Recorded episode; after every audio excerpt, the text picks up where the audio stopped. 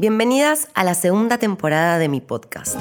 Esta nueva aventura la voy a contar de la única manera en la que puedo contar las cosas, con lo que me surge y me transforma. Como la vida, con sus altos y bajos. Hoy quizás sea ese día que te impulse a explorar ese cambio que estabas esperando para vivir un presente con más calma, conciencia, amor y felicidad. Hola, soy Daphne Schilling, escribí 12 estaciones del alma, Desperta tu magia y ahora La ruta del deseo. Tres libros de transformación personal que exploran las posibilidades de viajar hacia uno mismo. A vos que estás ahí, escuchando, te invito a recorrer un camino de búsqueda, entrega, milagro y presencia, para integrar y descubrir las etapas emocionales que atravesamos en la vida, como si fuera una ruta.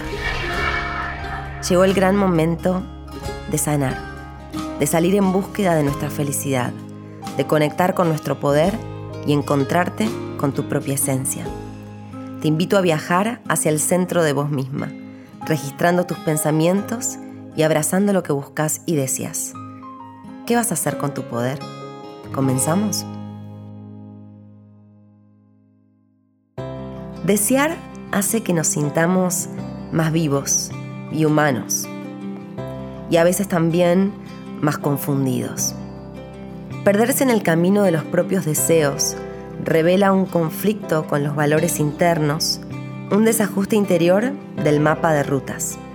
El deseo nos conecta profundamente con una intención que se quiere manifestar dentro nuestro, pero no siempre se da en los tiempos y en las formas en que lo deseamos. A veces el camino es un poco más complejo. Nos vitaliza y nos altera, nos transforma y nos expande.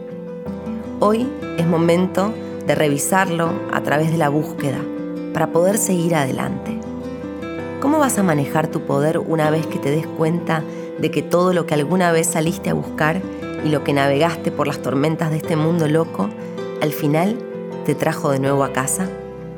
La casa es el lugar del alma, el lugar donde el respiro sucede. En mi libro, La Ruta del Deseo, mi primera invitación es la de la búsqueda. Durante un tiempo que para algunos será mucho y para otros poco, no conseguía lo que quería. Lo que deseaba en esa etapa de mi vida era convertirme en madre. Esa espera que me llevó a pensar que realmente había algo malo en mí, desde que había manifestado mi deseo, ya sabía que iba a ser un largo camino por recorrer y que para lograrlo tendría que atravesar grandes distancias. Se trató de un viaje profundo, de una búsqueda donde tuve que construir la idea de sentirme merecedora. Cuando deseamos algo y no sucede, la ansiedad de la mente es el invitado especial de la fiesta. Te da vuelta el tablero y allí empieza el camino a la autocomprensión, a la autocompasión. En mi búsqueda, lo que me faltaba entender era que no había respuestas racionales que pudieran ayudarme. Y resulta que el ser quiere razón, no emoción.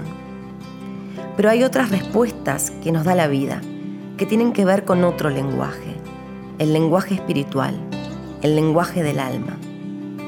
¿Cuántas veces, por no poder lograr o que no se den las cosas que queremos y creemos que necesitamos para ser felices, nos sentimos rotas o incompletas?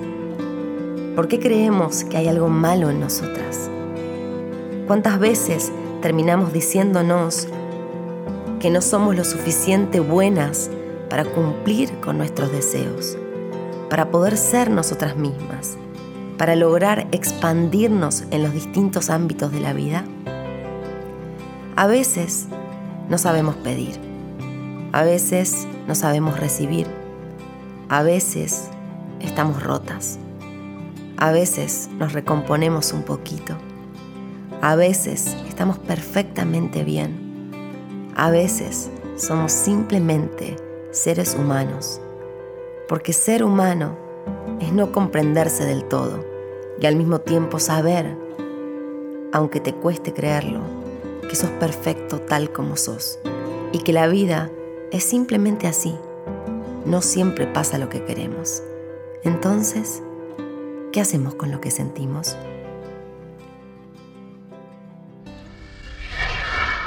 En un día de búsqueda escribí en mi diario del deseo, celebrando a quienes deciden no bajar los brazos, porque siempre podemos seguir renovando la esperanza.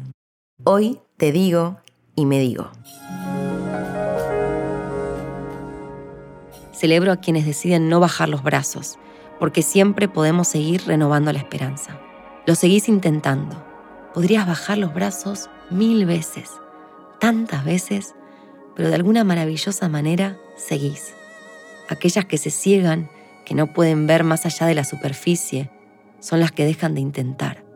Y cuando dejas de intentar, perdés la posibilidad de lograrlo. A veces simplemente te frustras y con un berrinche inmaduro o la testarudez de quien no cree en los esfuerzos, dejas de intentarlo. A veces nos ponemos demasiado exigentes y cuando no logramos los objetivos creemos que eso no es para nosotras. Entonces dejas de intentarlo. A veces la vida nos sobrepasa. No encontramos el medio de salida. No podemos ver el final del laberinto. Entonces dejamos de intentarlo. A veces, por H o por B, dejas de intentarlo. Y perdemos una vez más la posibilidad de lograrlo. Hay dos caminos dejar de intentarlo o intentarlo hasta el final. ¿Y cuál es el final? Cuando creamos que ya dejamos nuestro 100%. ¿Y quién lo determina? Nosotras. Nosotras sabemos hasta cuándo damos nuestro 100%. Determinamos cuál es el final. Eso hace una diferencia, una gran diferencia, entre lograrlo o no. Y aún así, si dimos nuestro 100% y no se logra, el corazón sonríe porque sabe que lo dejó todo, lo intentó todo, confió hasta el final y eso nos empodera. Aprendemos sobre la experiencia, comprendemos que si no se da es porque la vida nos tiene preparados otros planes y desarrollamos la compasión para dejarlo ir. Pero ojo, porque si la emoción nos toma por anticipado y nubla el camino, quedará indefinida la pulseada. No todo está perdido. Si vale la pena, no dejes de intentarlo.